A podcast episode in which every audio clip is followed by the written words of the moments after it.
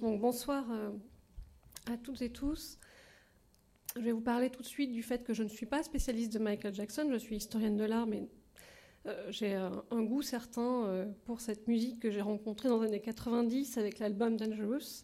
Je crois qu'Isabelle Petitjean en a parlé la semaine dernière pour celles et ceux qui étaient là. et puis, donc, j'ai rencontré, j'ai re-rencontré en fait cet artiste à l'occasion de la fabrique de cette exposition. Et la première question que je me suis posée euh, en, regardant euh, les œuvres de l'exposition, c'était euh, pourquoi proposer une exposition non pas sur Michael Jackson, mais sur la manière dont les artistes se sont emparés de sa figure, de, donc de ses figures, de sa culture, de sa musique, de ses gestes? Alors évidemment, on pourrait parler de son succès, de populaire, une figure de cohésion. On peut parler d'hommage, et pour moi, pour ma part, euh, se saisir de ce coude de la pensée dont les artistes et leurs œuvres seraient l'angle invite à se demander plutôt comment les cultures visuelles se sont saisies de cette figure construite au moment où se déploient des pensées de la race, du genre, du sexe, du milieu social, notamment aux États-Unis. Il me semble que les œuvres choisies, puis mises en espace par euh, le commissaire de la National Portrait à Londres, puis par Vanessa Desclos ici au Grand Palais, raconte les appropriations de subjectivité représentatives et construites de MJ et la construction de récits symboliques pluriels, parfois contradictoires. Alors significativement, une œuvre collective, on pourrait dire, sur l'appropriation, l'appropriation des gestes par euh, l'artiste Candice Brace, le Roi, un portrait de Michael Jackson de 2005. Et donc dans, cette œuvre-là, euh, l'artiste a invité euh, un public euh, donc divers à enregistrer pour chacun, pour chacune, l'album entier de Thriller dans un studio à Berlin pour ensuite le rediffuser de manière collective dans cette version a cappella euh, que vous pouvez, donc c'est une, c'est une œuvre que vous pouvez voir dans, dans l'exposition. Donc dans l'idée de recomposer un ensemble de ces voix singulières réassemblées.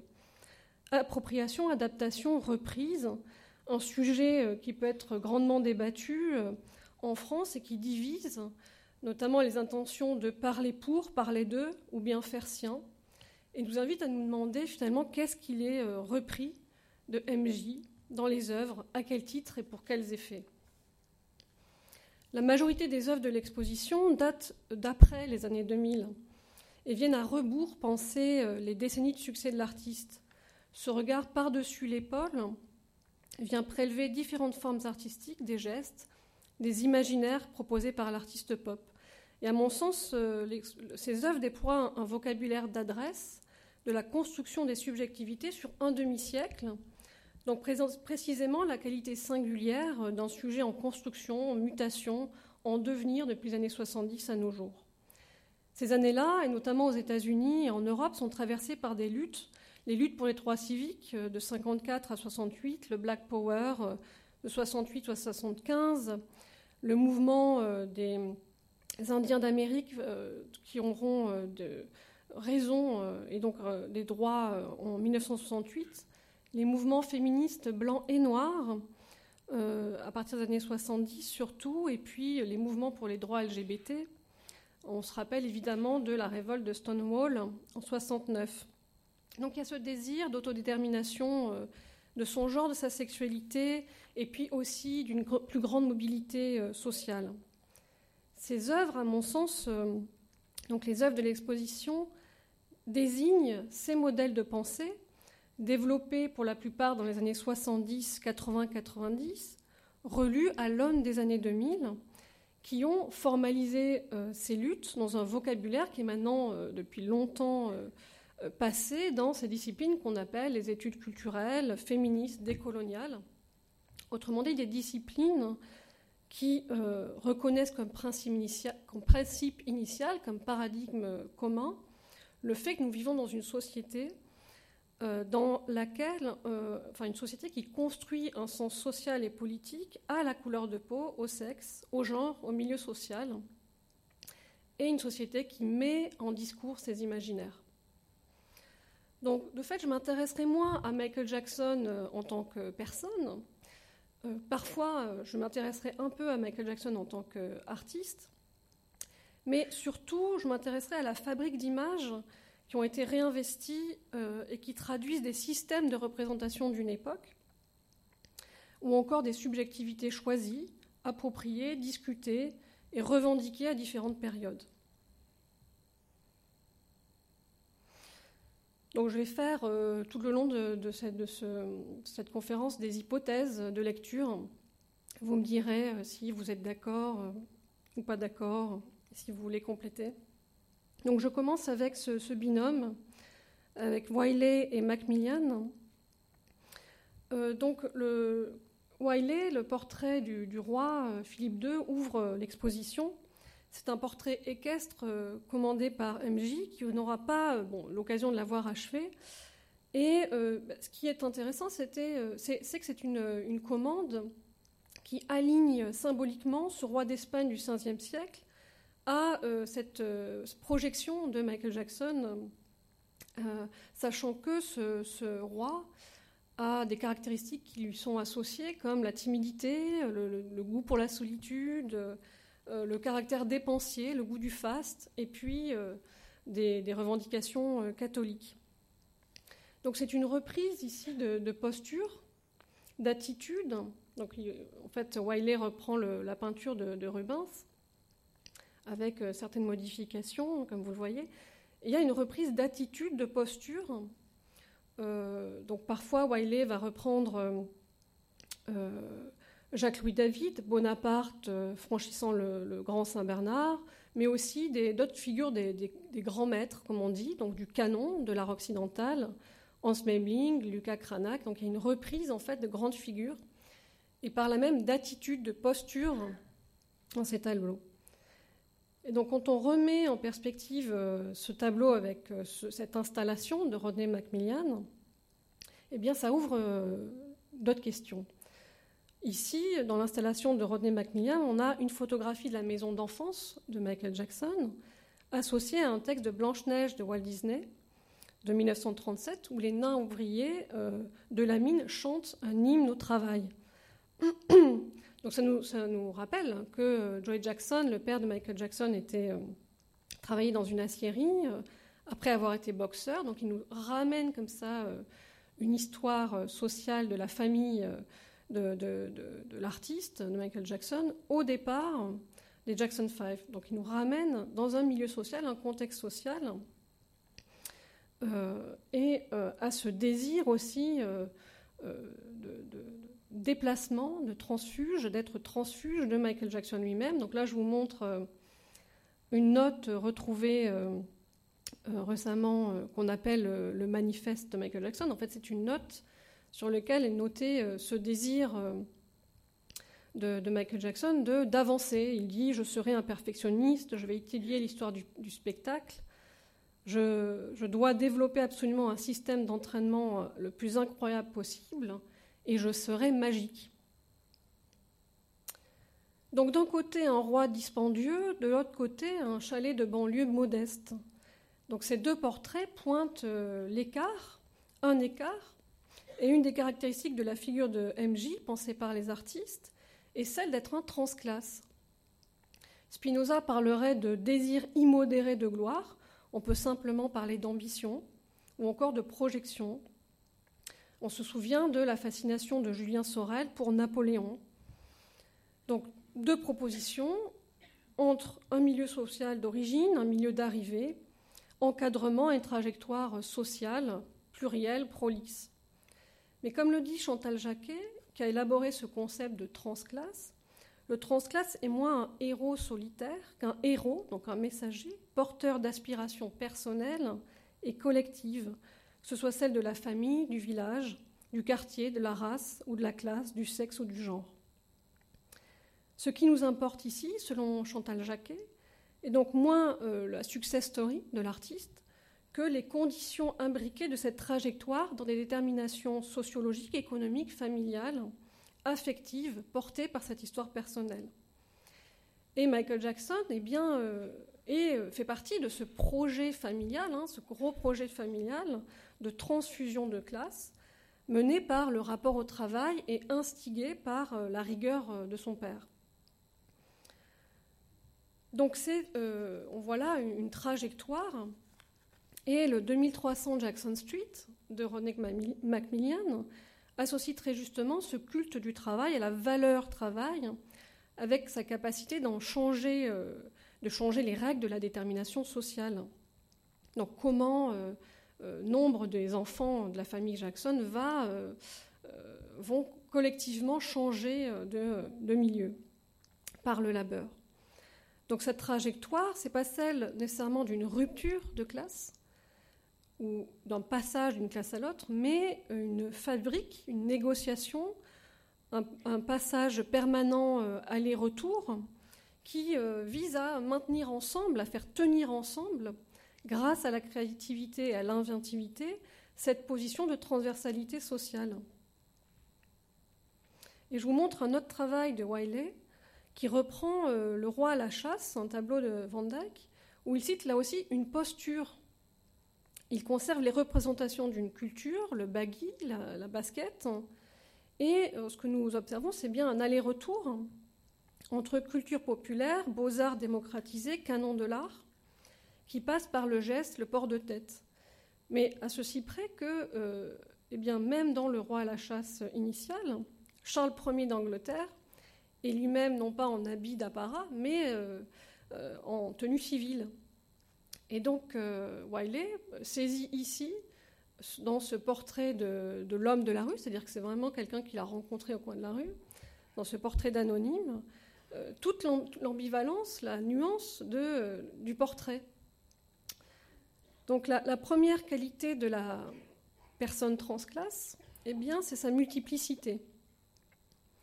D'une part, l'individu peut se désolidariser de son milieu d'origine, donc s'affranchir d'une identité héritée au profit de plusieurs identités d'emprunt, mais euh, c'est aussi un, lieu de pluralité, de, de versalité, de qualité fragmentaire, modulaire, plastique des subjectivités, et c'est ainsi que je vous propose cette première hypothèse de penser euh, les figures, euh, les imaginaires de Michael Jackson dans cette euh, pluralité de la figure du transclasse.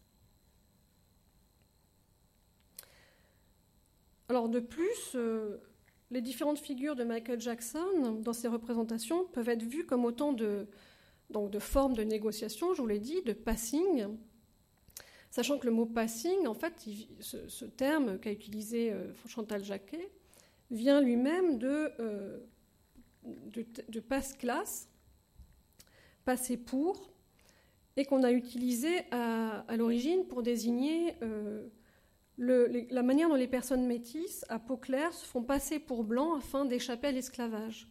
Donc on nomme racial passing une personne associée à un groupe racial qui euh, est accepté dans un autre groupe du fait de sa physionomie. Et je vous montre ici en même temps une œuvre de Drian Piper, Coincée de 89, qui, elle, euh, se déclare publiquement euh, noire car sa physionomie, précisément, lui permet cette mobilité. Je suis noire. Maintenant, parlons ensemble de ce fait social et du fait que je le dise. Vous ne voyez peut-être pas pourquoi nous devons en parler ensemble. Ce n'est pas uniquement mon problème, c'est notre problème. Si vous avez le sentiment que le fait de faire savoir aux gens que je ne suis pas blanche revient à en faire tout un plat, vous devez alors avoir le sentiment que la bonne manière d'agir serait de me faire passer pour blanche. Maintenant, cette façon de penser présuppose que l'on croit qu'il est mieux, en soi, d'être identifié comme blanc. Cela témoigne d'une incapacité à imaginer ou à reconnaître la valeur intrinsèque du fait d'être noir. La même artiste propose euh, quelques années plus tard, en 91, un texte sur le passing qui s'intitule Être prise pour une blanche, être prise pour une noire. Et elle explique cette fois le rejet euh, de la part et des blancs et des noirs et les accusations liées à ce passing. Elle nous dit Dénoncé pour une telle imposture, vous ne pouvez plus recouvrer votre légitimité, car une violation d'un tel critère de légitimité suppose une incompatibilité absolue entre la personne que vous paraissez être et celle que vous venez de révéler. Donc c'est une publication qui a été commandée par le magazine Harper, un le, premier, magazine américain, mais qui ne sera pas publié finalement chez Harper, mais qui sera publié dans un, autre magazine, Transitions, en 92.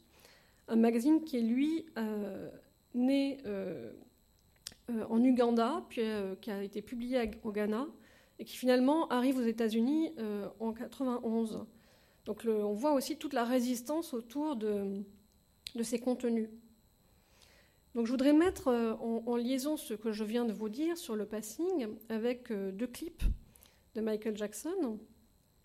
Eh bien, 87, la construction du nouveau personnage de MJ, c'est-à-dire le, personnage qui s'affranchit de euh, cet imaginaire de l'enfant euh, positif dans le groupe des Jackson euh, au profit d'un personnage beaucoup plus mauvais garçon,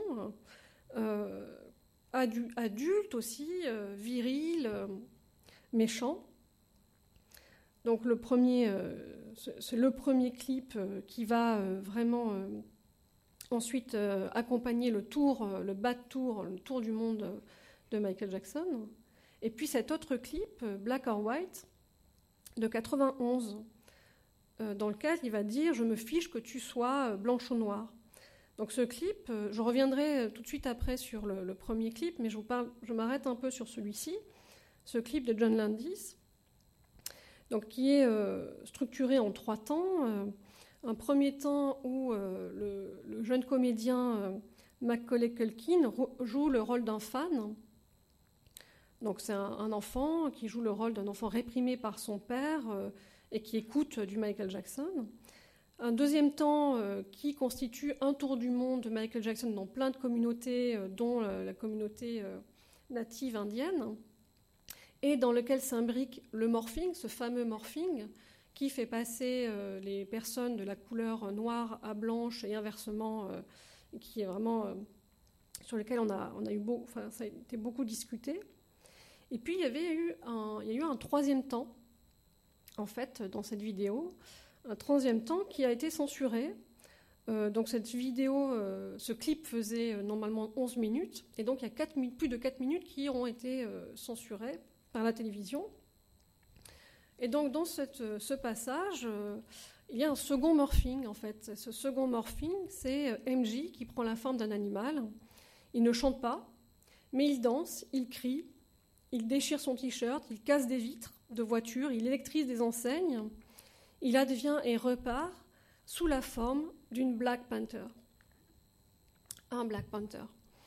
Donc, euh, le texte qui accompagne enfin, la chanson euh, évoque euh, la fatigue, la contestation de la racialisation des corps. Et il dit avec ironie C'est noir, c'est blanc, c'est dur pour vous. Hein. et je ne vais pas passer ma vie à être une couleur. Et un dernier passage dans lequel il dit euh, J'ai vu l'éclat de brillance s'affadir. Je reviendrai sur ce point tout à l'heure.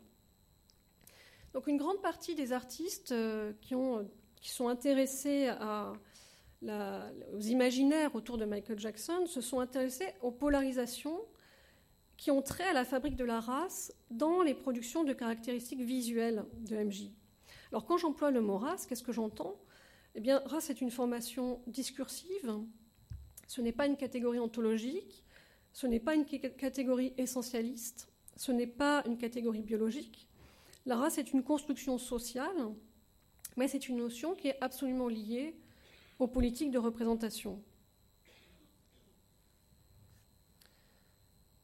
Donc il y a eu euh, plusieurs déploiements de cette euh, pensée, en fait, des politiques de la race associées à l'imaginaire euh, des figurations de Michael Jackson. Premier exemple, Face Ringgold dans Who's qui reprend précisément le premier clip euh, dont, je vous parlais à l'instant. Une courte pointe encadre un portrait de groupe, euh, donc de ce clip, issu de ce clip Who's Bad? Ringgold a toujours puisé dans l'histoire africaine-américaine, en allant puiser dans l'histoire de l'esclavage, par exemple, et ici, elle incorpore donc euh, à la partie euh, toile des noms. Martin Luther King, Nelson Mandela, mais aussi Rosa Parks, figure de la lutte pour les droits civiques, euh, qui refuse de laisser sa place dans un bus en, 1955, la chanteuse Bessie Smith, Sojourner Truth, la militante des droits de la femme noire, des femmes noires qui a prononcé le fameux discours Ain't I a Woman en 1851, ou encore l'artiste moderne Romare Birden qui a été euh, très impliquée dans l'émergence d'une scène artistique euh, et littéraire africaine-américaine.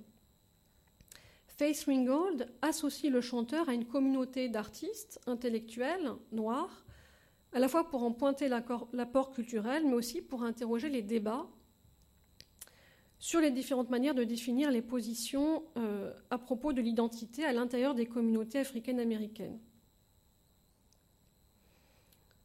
Elle nous dit James Baldwin venait de publier The Fire Next Time. Malcolm X parlait de son amour du soie noir. Et Martin Luther King menait des marches et le faisait autour du monde. Les gens écoutaient ces personnes noires dans chacune des contrées de ce pays. J'ai ressenti la nécessité de créer ma propre définition de l'expérience noire, l'expérience dont nous étions témoins. Je lisais avec ferveur tout ce que James Baldwin écrivait sur la relation entre les Blancs et les Noirs aux États-Unis. Or, euh, point crucial du clip, eh bien, c'est le choix de Woosbad. Donc c'est un clip réalisé par euh, Martin Scorsese, dont euh, les paroles évoquent la, jeunesse étudiante rebelle. La version longue fait 18 minutes. Et dans cette version longue, qu'est-ce qu'on voit? Eh bien, donc avant même que la partie chantée commence, il y a un long passage narratif dans lequel on voit le personnage donc, imaginé dans ce clip de Michael Jackson, qui sort d'un collège ou d'une université, enfin un lieu d'éducation, composé principalement de personnes blanches. Il descend, s'engouffre dans le métro, part dans, le métro, traverse la ville pour arriver dans une communauté noire où on lui demande finalement euh, Are you bad? Donc c'est cette, euh, cette, interrogation euh, qui va commencer, initier cette rixe entre deux clans qui est pour partie tiré de West Side Story. Donc, beaucoup d'éléments tirés de West Side Story. Et donc, deux bandes vont s'affronter. On lui demande, pour signifier son appartenance à la communauté noire, de commettre un acte vil.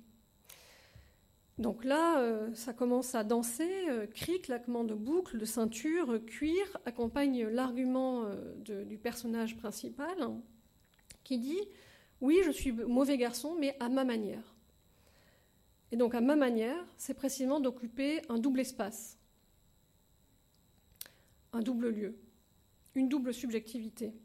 Et ce texte, ce sous-texte, en fait, reprend l'argument euh, central de la double appartenance culturelle, qui était un texte, en fait, de euh, William Edward Burkhardt Dubois, donc euh, ce qu'on appelle Webb Dubois, qui, en 1903, écrit déjà un texte qui s'appelle Les âmes du peuple noir, et qui dit que les identités sont comme des relations et non pas des essences, qu'il ne s'agirait pas de définir ce qu'est être noir, mais de comprendre la singularité des constructions des subjectivités.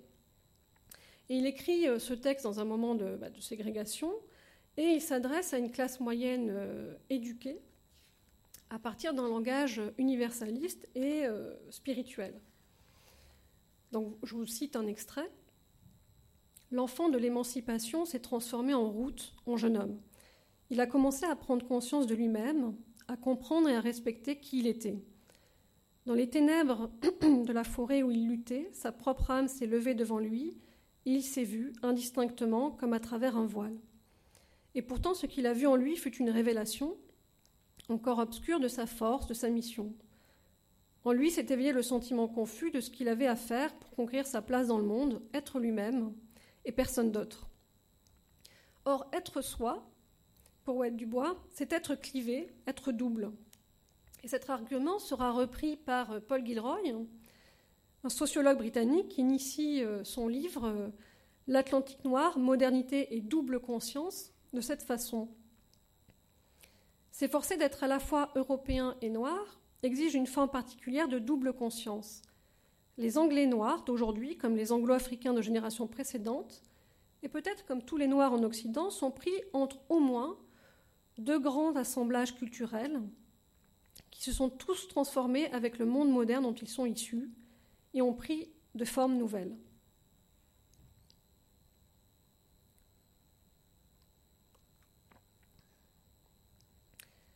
Paul Gilroy propose donc une théorie de l'hybridité en montrant qu'à toute période, la relation antagoniste entre oppresseurs et opprimés, colons et colonisés, est souvent fondée sur un partage de la couleur, est toujours en fait le, lien le lieu d'une hybridité, de brassage inévitable des idées et des formes.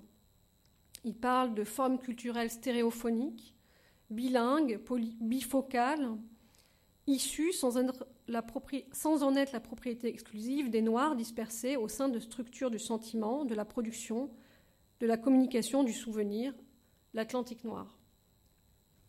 Donc on peut regarder de nouveau euh, l'encadrement de cette toile, située dans un espace urbain, donc euh, constitué de buildings euh, modernes. Et cette modernité joyeuse, dont l'organisation et la structuration dépendent de ces agencements rationnels en toit plat, est animée par des danseurs au mouvement souple. Alors pourquoi faire usage de la courte pointe? Donc cette pratique textile elle-même est en fait euh, bah, aussi un lieu de l'assemblage, en fait, un lieu du fragmentaire et du clivé, et donc le cadre est littéralement euh, composé de euh, morceaux de tissu distincts, rapprochés et cousus ensemble.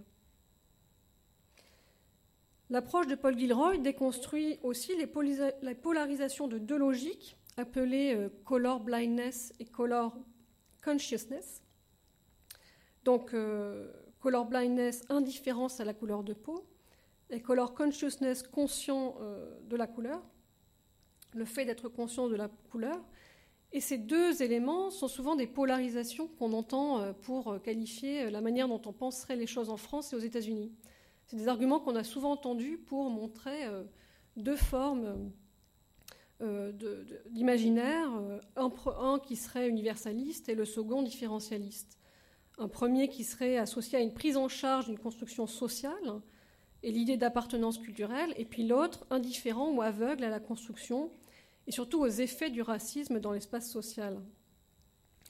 Cette polarisation, on peut aussi l'appeler autrement, on pourrait parler de hypervisibilité ou invisibilité, et on pense au texte de Ralph Ellison, Homme invisible pour qui chantes-tu de 52.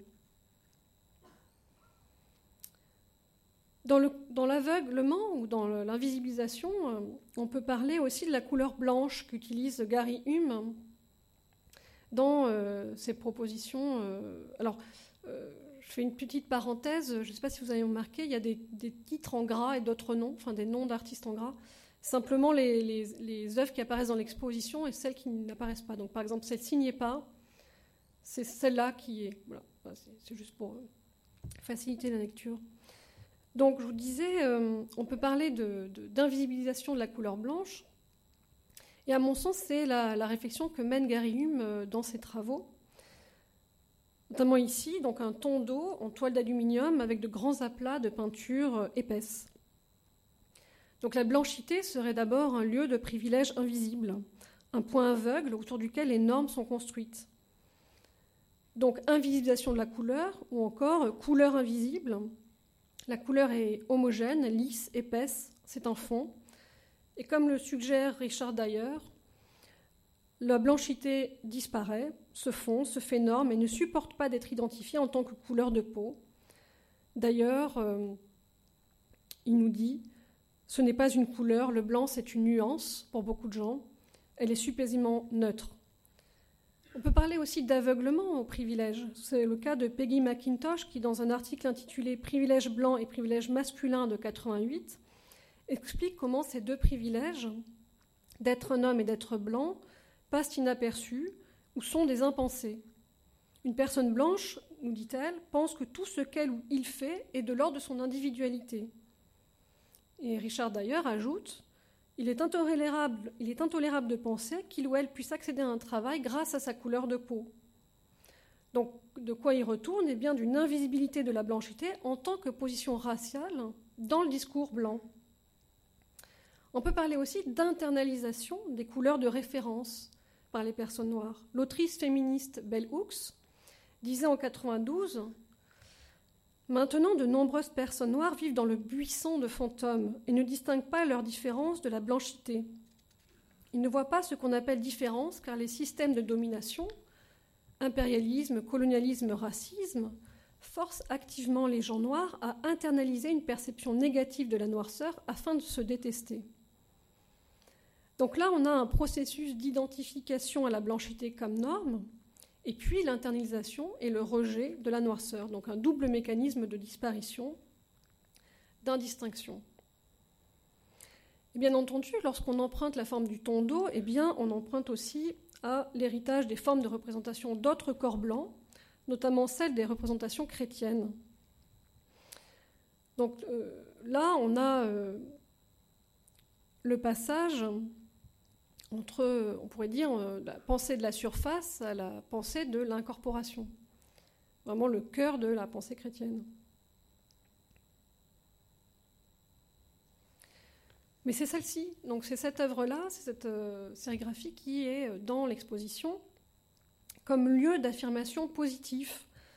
Donc, comme d'habitude, hein, je vous renvoie, enfin comme jusqu'alors, je vous renvoie au texte de Richard Dyer qui s'appelle White, et là, cette fois-ci, on pourrait dire qu'il y a une affirmation de la blanchité. Donc, cette fois-ci, on ne la pense pas comme invisible, mais comme couleur. La pratique de blanchiment de peau, on pense au bain de lait de Cléopâtre, au blanc de Céruse, qui sera ensuite remplacé par la poudre de riz,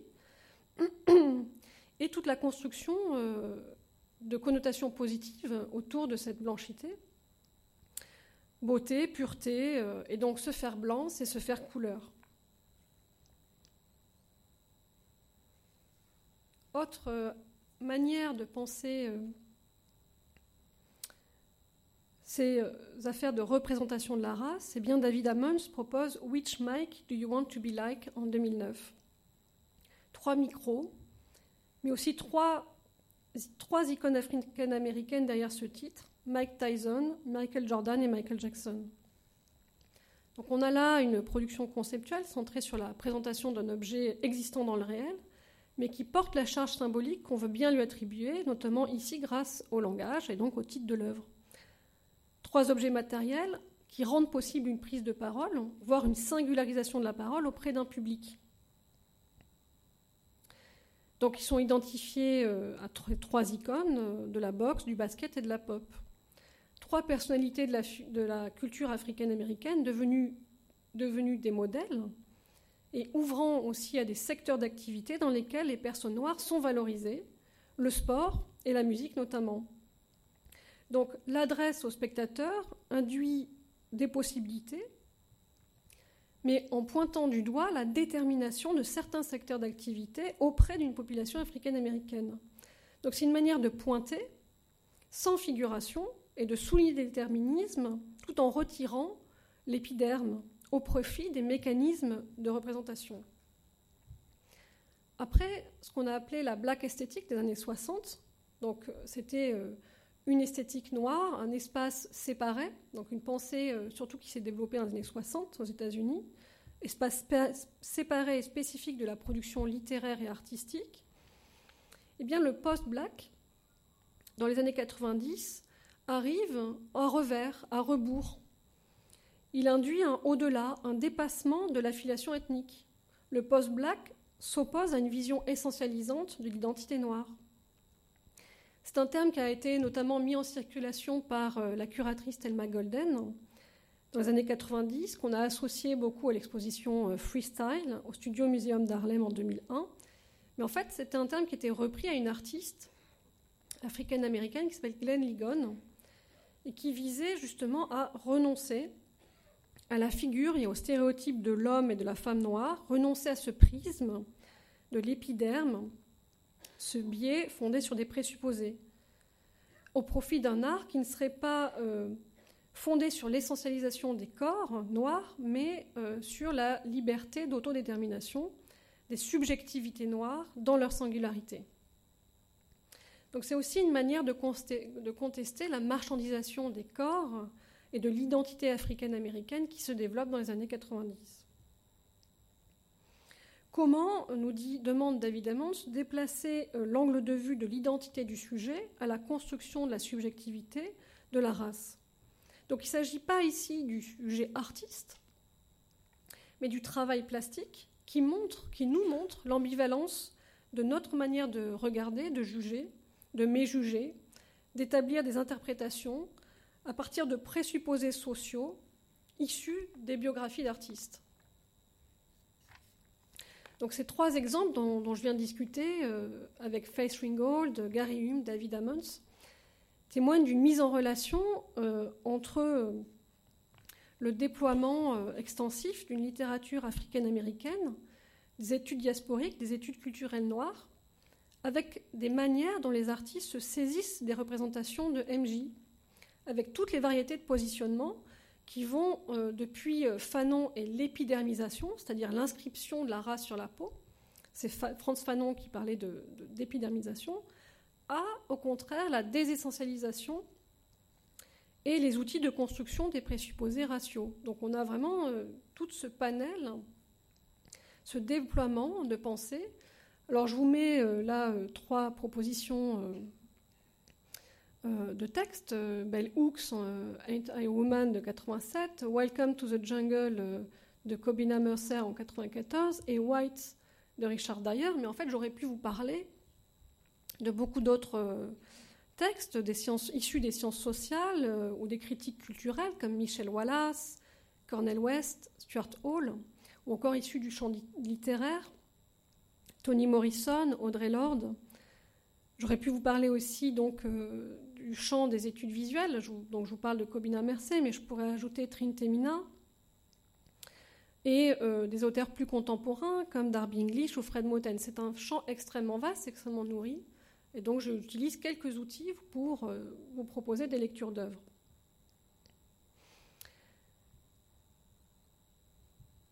L'historien euh, d'art critique Cobina Mercé parle aussi du poids de, représenter, du poids de la représentation qu'il est coutume de faire peser sur des populations noires et leurs représentants. Donc je vous propose euh, cet autre, binôme avec Anquilis Thomas, Time Can Be a Villain or a Friend, et puis euh, Ashton Harris, Black Ebony, de 2010. Donc ici, euh, l'artiste, Ancolis Thomas, revient euh, sur les espoirs, les déceptions du processus d'épidermisation en se servant d'une photographie qui a été publiée à l'origine en 84 dans le magazine Ebony et qui imaginait que deviendrait euh, Michael Jackson dans les années 2000. Donc il se saisit de cette euh, photographie qui renverse à l'aune des années 2000 en fait. Il pense à rebours et renverse cette question. Euh, est-ce que cette prédiction euh, de Michael Jackson euh, s'est révélée juste maintenant que nous sommes en 2009 Donc on pourrait parler d'une continuité des politiques de fierté noire quand on regarde ce, résultat, ou bien de recyclage, en fait, de mode, de retour, comme c'est le cas souvent. Mais ce qui m'intéresse davantage, c'est le costume. Est-ce un costume d'artiste à succès? N'est-ce pas l'homme de la rue? Une personne lambda qui n'aurait pas fait sa carrière. Et donc ce qui est retiré à MJ, ici, bah, c'est surtout son statut social, ou aussi son récit de gloire, la starification, ou encore l'éclat, le clinquant de ses chaussettes, de ses vestes. Au vu des possibles, donc, euh, c'est vraiment une question des possibles qui est posée là par Anquilis Thomas, on pourrait se demander, euh, avec Vinciane Desprez, quelles sont les carrières post-mortem de Michael Jackson? Alors, cette autrice évoque les termes de mort utile ou encore de carrière post-mortem pour désigner la manière dont les défunts peuvent prolonger ou bien occuper des positions nouvelles. Ils vont être sollicités pour leurs compétences et permettre de, je cite, de conduire, d'accompagner un réaménagement des solidarités. La mort agit à distance, dans une continuité, par guidance, ou bien le mort est remobilisé de nouveau pour occuper des fonctions nouvelles. Alors très bien, mais quelle lutte, quelle revendication, quel geste nous serait euh, proposé par euh, Michael Jackson aujourd'hui? Dans ce cas de Lyle Ashton Harris, Black Ebony, Magali Molinier explique comment un mort peut faire office de guide et donc retrouver une existence réelle, non pas physique, mais dans une manière d'être qui nous pousserait à, adopter. Donc dans ce cas-là, l'artiste reprend eh bien toujours cette, euh, euh, photographie qui, était parue dans euh, Ebony de 2007. Et fond blanc, donc fond blanc, veste blanche, maquillage doré, cravate dorée, et la combine à un tissu un textile funéraire euh, ghanéen, reliant la représentation africaine-américaine à un enterrement ghanéen, précisément là où on pense qu'il y a une vie après la mort, dans laquelle le défunt poursuit ses travaux engagés sur Terre. Donc ici, nous avons littéralement une carrière post-mortem panafricaine tissant des solidarités transnationales. Toutefois, cette association n'est pas sans ironie, puisque euh, ce tissu à la jonction de la culture africaine et européenne, porte cette inscription ou Sefié, donc je ne sais pas si je prononce correctement. Et ça signifie la mort ruine les familles. Un proverbe à Cannes sur un tissu qui se révèle ne pas être du batik, un faux batik, par le fait d'être imprimé d'un seul côté.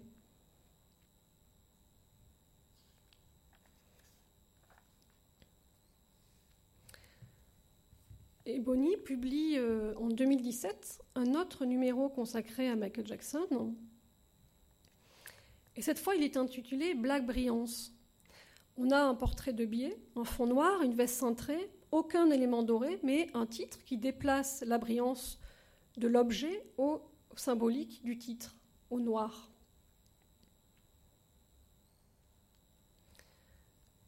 On peut associer ça à la photographie qui, a, euh, qui est parue. Euh, c'est une série de photographies qu'avait réalisé Arnaud euh, Bani en 99 à l'invitation de Michael Jackson qui avait adoré cette photographie publiée par le Sunday Times de 99. Donc c'était censé être une photographie qui pouvait accompagner l'album Invincible en 2001. Finalement, ça sera refusé. On peut néanmoins la commenter. C'est une photographie qui associe orientalisme, brillance, androgynie et portrait pharaonique. Et on ne peut pas échapper euh, à, je sais pas si vous voyez bien, mais à la différence entre euh, une version vraiment cadavérique et beaucoup plus vivante dans le Sunday Times que euh, cette photographie-là d'Arnaud Bani. Donc il ne s'agit plus d'un portrait de pharaon, mais un portrait de sarcophage. Donc on s'est déplacé et il s'agirait peut-être de mourir en, icône euh, queer avant la lettre.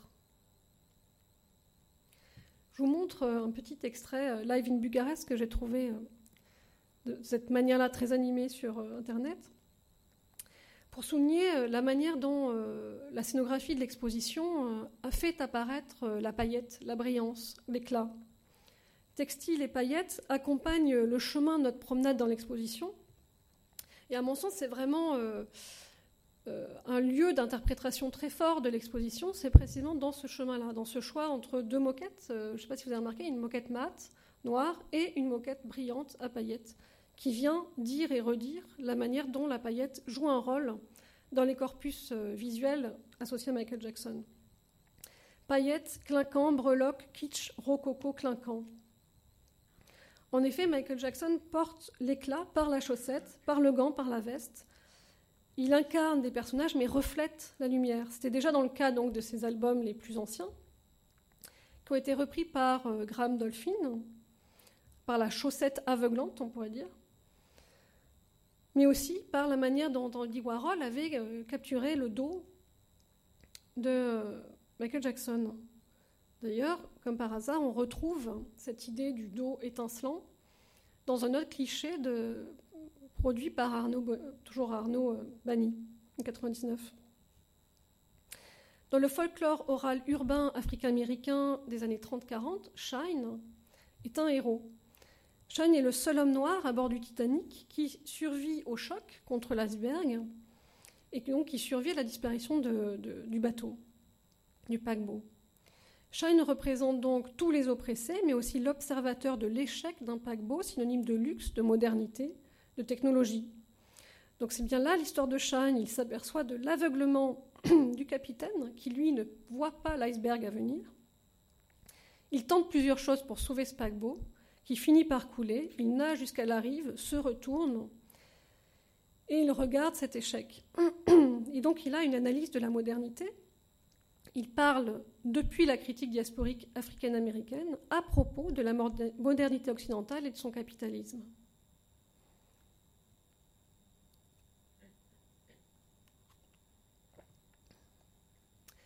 Cette manière d'envisager la brillance a particulièrement été développée par euh, le docteur Christa Thompson dans son ouvrage intitulé Shine, l'économie visuelle de l'éclat dans les pratiques esthétiques diasporiques. Et il y associe un dispositif de mise en visibilité de la culture hip-hop diasporique à des usages de la brillance.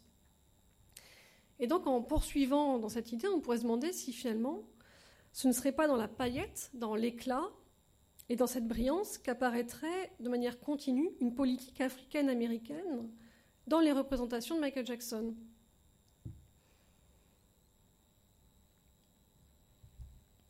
Donc, si la veste de Michael Jackson est un consumérisme visuel, la lumière donne littéralement sa valeur à l'objet. On pourrait parler d'une esthétique d'une surface lumineuse,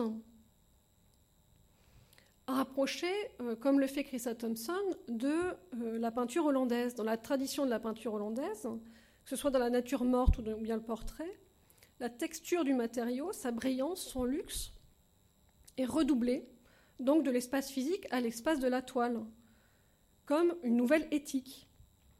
Dans la culture hip-hop, les effets de redoublement, d'affirmation positive des richesses, sont littéralement projetés au premier plan.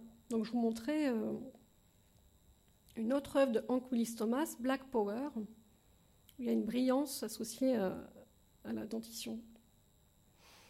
La brillance constitue le lien historique entre différents, modes de régime visuel de la race, selon euh, Christa Thompson.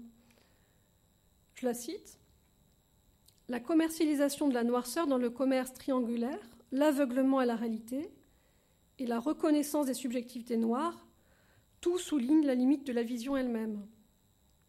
Ainsi, la surface brillante, associée à la commercialisation des corps, réfracte et rejoue de manière ambivalente, sinon renversée, la manière dont l'épidermisation de la race a été un obstacle à la reconnaissance des subjectivités noires. Donc c'est un lieu à la fois de monstration et de retrait.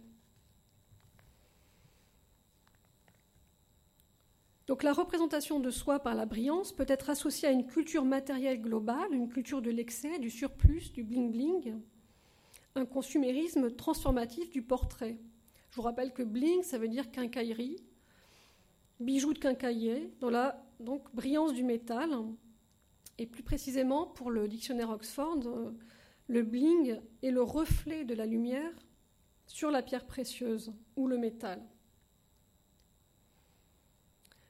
Donc le bling désigne une hypervisibilité, mais aussi un surplus visuel, un signe de limite visuelle de ce qui peut être soutenu par le regard.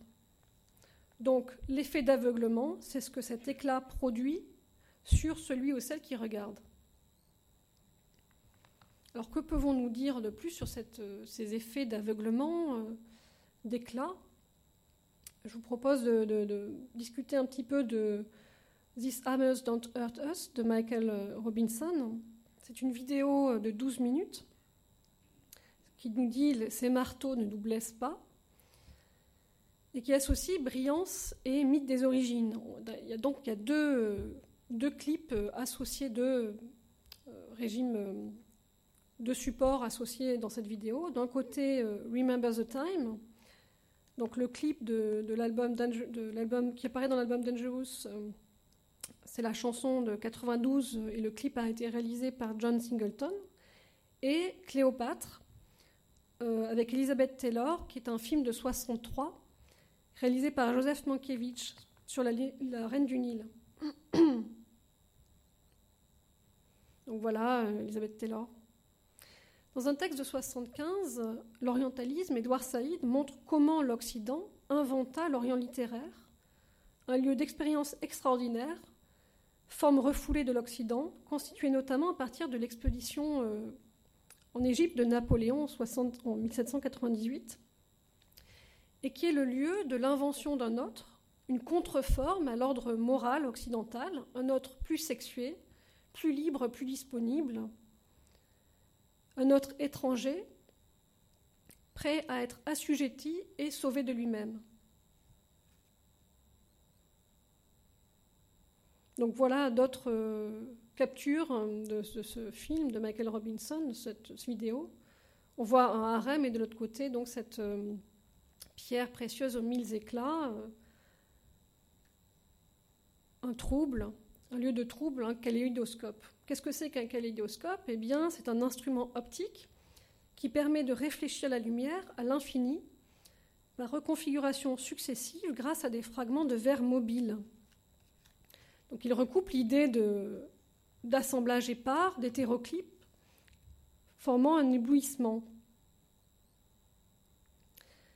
Et c'est bien ici euh, que se poursuit cette vidéo de Michael Robinson avec euh, euh, ces effets vidéo où il n'y a plus de contours, il n'y a plus de limite catégorielle des objets regardés, on est dans des masses colorées qui épousent la forme de silhouette.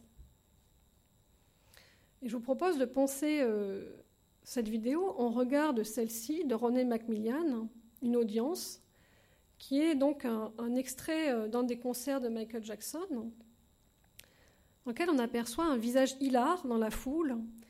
Et c'est précisément ce que vient chercher Rodney Macmillan, une scène de liesse, une perte de soi, un cri irrépressible lors d'un concert. Et si tout à l'heure Rodney Macmillan euh, cherchait la figure du transclasse dans 2300 euh, Jackson Street.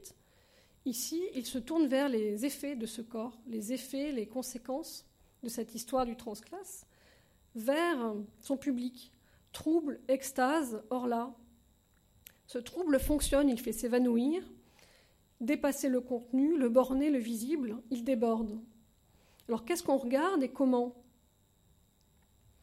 Pour Michael Robinson, on regarde à travers les yeux d'Elizabeth Taylor. Donc on pourrait interroger cette énonciation. En fait, on regarde à travers quels yeux? Est-ce que c'est les, yeux de l'actrice, de la comédienne euh, euh, anglo-américaine, ou bien c'est la figure de l'héroïne puissante, Cléopâtre, qui regarde du côté de Michael Jackson, soit le Michael Jackson euh, qui lui est contemporain, soit le personnage qu'il incarne ici. Et quel personnage il incarne ici? Eh bien, dans Remember the Time, MJ occupe la position du parasite, c'est-à-dire euh, le parasite au sein du pouvoir, installé dans le palais de la reine du Nil. Il est ce qu'on appelle le trickster, un magicien, un perturbateur de l'ordre établi, un fripon. Donc le trickster, c'est un motif euh, issu de plusieurs traditions et qui s'est imposé dans la littérature africaine-américaine et qui est souvent le résultat d'une imbrication de plusieurs personnages. Et l'intérêt de ce personnage, c'est qu'il propose d'autres voies que celles euh, recommandées par les normes. Il relève du divin, de la sorcellerie ou encore du magique. Il est étranger, étrange, et il permet le renversement. il n'est pas très éloigné de cette autre figure, le freak, associé à des singularités physiques, ou encore la désignation d'étrangeté physique, qui, mis en scène, induisent des sentiments de crainte, d'effroi ou de désir, et dont Phineas Taylor Barnum et son cirque du même nom seront l'artisan. Je vous renvoie à ce film de, Ted Browning, Freaks, de 32, qui déploie et qui raconte l'univers des Freaks Show, populaire au milieu du 19e et du 20e siècle, et qui donc se sert des singularités des corps pour construire des figures de monstres. Et c'est un peu la manière dont euh, je vous propose de lire le travail de Paul Pfeffer, Live Evil, où on lit l'étrangeté, l'altérité, l'étrangement inquiétant, un point limite à travers lequel on ne parvient plus à penser justement l'altérité autrement que par le fait de rendre étrange, de repousser des frontières vers le monstrueux. Et donc ici, on voit un monstre, un animal, projeté dans un dispositif de métamorphose infinie. Toutefois, dans, Remember the Time, Michael Jackson, à un moment, s'effondre, disparaît par magie. Il euh, devient un tas de poussière. Mais ce n'est pas un tas de cendres, c'est un tas d'or. C'est littéralement un tas d'or poussé par le vent. Et ça nous rappelle un petit peu un des titres qu'avait choisi Isa Jenskens pour désigner une série dédiée à Michael Jackson, Wind, qui déploie tout un dispositif de fragilité, volatilité, effet de surface, superposition de brillance, de miroir, de diffraction des regards, par justement cette fragilité, cette impossible captation d'une figure. Donc nous sommes ici avec euh, Isa Jenskens et Paul Pfeffer dans une articulation entre brillance, mouvement et geste. Alors, je vous ai proposé tout le long euh, de cette conférence plusieurs hypothèses de compréhension euh, critique de l'usage des imageries euh, construites de MJ, puis empruntées par les artistes d'art visuel. On a vu Michael Jackson, la figuration de Michael Jackson comme un outil pour penser différentes politiques identitaires à rebours. On a vu Michael Jackson et dans ses figurations comme un lieu de brillance, une technologie visuelle qui masque et révèle en même temps l'histoire de la construction de la race dans le régime visuel. On a vu cette figure de trouble, cette figure d'ambivalence qui porte euh, une étrangeté et qui mène, selon certains artistes, à des points d'étrangement, donc d'éloignement, de mise à distance, que ce soit par une sortie de forme, le vent, le double de monstre, ou du visible par l'extase. Et je voudrais terminer par un point qui associe culture visuelle et culture gestuelle, et qui est aussi, selon moi, l'apport euh, majeur des commissions d'œuvres de Vanessa Desclos euh, dans ce corpus euh, d'œuvres présentées au Grand Palais. Et si je vous disais à l'instant qu'avec Isa Jensken et Paul Pfeffer, nous étions déjà dans une articulation entre brillance, mouvement et geste, eh bien ici, nous ramenons avec Raphaël Delaunay et Jacques Gamblin ce que nous avons dit plus tôt sur la culture populaire, culture des canons occidentaux, avec cette appropriation de la marche pour la cérémonie des Turcs de Tully, donc de musique baroque, par ce corps technique, ce corps de la danseuse qu'est Raphaël Delaunay, chorégraphe, dans ce corps compétent qui associe donc cette histoire des gestuels baroques à euh, la variété et les emprunts de euh, Michael Jackson à la danse, lui-même ayant euh, emprunté les claquettes de Fred Astaire, ayant cité Sammy Davis, James Brown, la breakdance et bien d'autres artistes. Et puis ceci, Jérôme Bell, le Moonwalk de 2008. Ici, précisément, il ne s'agit plus du corps technique, du corps professionnel, du corps compétent, mais du corps non technique, le corps de chacun, chacune la chacune qui vient saisir, comme cette personne-là, le moonwalk et le gilet à paillettes comme signe à déplacer par la singularité de son pas. Alors pourquoi cette exposition à Paris aujourd'hui? Première question que je vous posais tout à l'heure. Peut-être justement pour remettre en cause cette polarisation entre une approche sociale de la race, avec des formats d'exposition qui renverraient les œuvres à des illustrations, et des expositions universalistes qui, ne prennent pas en considération la manière dont les œuvres se saisissent de la construction et de l'imaginaire associés aux subjectivités racisées, genrées, et la question du passe-classe. Donc je pense que cette exposition-là, euh, Of the Wall, nous permet euh, et nous invite à poursuivre cette analyse des constructions de la race, du milieu social, des sexualités, en tant qu'enjeu et, et forme artistique, plastique et littéraire.